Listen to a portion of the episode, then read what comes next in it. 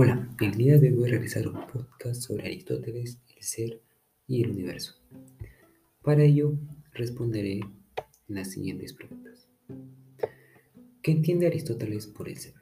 Bueno, en sí Aristóteles entiende que el ser es aquel que nace y muere, y que durante esta etapa, que sería desde que nace hasta que muere, tiene la capacidad de poder cambiar y de poder ser un ser en potencia, como por ejemplo descubriendo sus habilidades. Pasemos con la siguiente pregunta. ¿Qué es la sustancia y accidente? ¿Cuál es la diferencia entre ellas? Bueno, al referirnos a la sustancia, es el modo más apropiado de hablar del ser.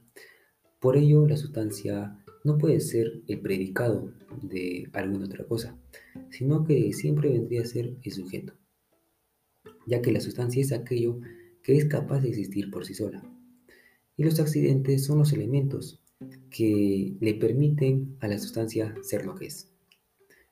La diferencia entre ellos es que el accidente no existe por sí mismo, sino que existe y depende de la sustancia. Como por ejemplo el color de piel o el color de un ser o objeto. No sería una sustancia, sino un accidente. ¿Por qué? Porque el color distingue a un ser o un objeto y vendría a cumplir la función de una cualidad. Pasemos con el siguiente punto. Explica la diferencia que hay entre ser en acto y ser en potencia. Bueno, por ser en acto nos referimos a la sustancia tal como es en un momento que se nos presenta, en un momento determinado tal y como la conocemos. Y por ser en potencia nos referimos o entendemos al conjunto de posibilidades o los cambios que pueden surgir en la sustancia durante un tiempo determinado para poder llegar a ser algo distinto a lo que actualmente es. Como por ejemplo, eh, un huevo es un huevo en acto y se convertiría en potencia al tratar de incubarlo y que nazca un pollito o una gallina. O al cocinarlo, que se vuelva un huevo, frito. Pasemos con el último punto. Menciona dos ejemplos de tipos de cambios. Bueno, para esto yo tomé el cambio sustancial y el cambio accidental. Hay que saber que una sustancia se convierte en otra para que se cumpla el cambio sustancial. Para esto tomé el ejemplo de la germinación de una semilla.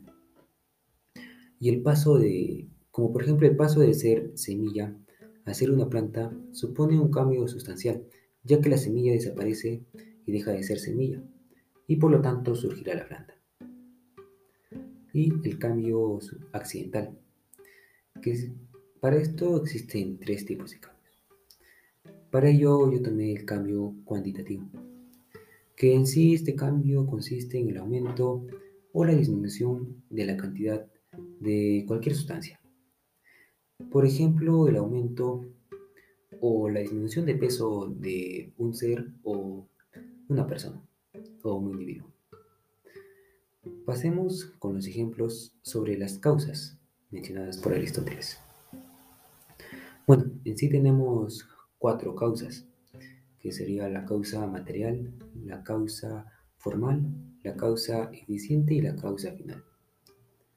Bueno, para hablar de la causa material, eh, podemos decir cuando eh, la madera de una mesa se llega a pudrir y se destruye, causando que la mesa eh, ya no sea servible. Por ello se dice que es una causa material. Cuando un joven comienza a salirle barba. La causa es un cambio de forma formal, como su nombre dice, porque deriva de su propia esencia.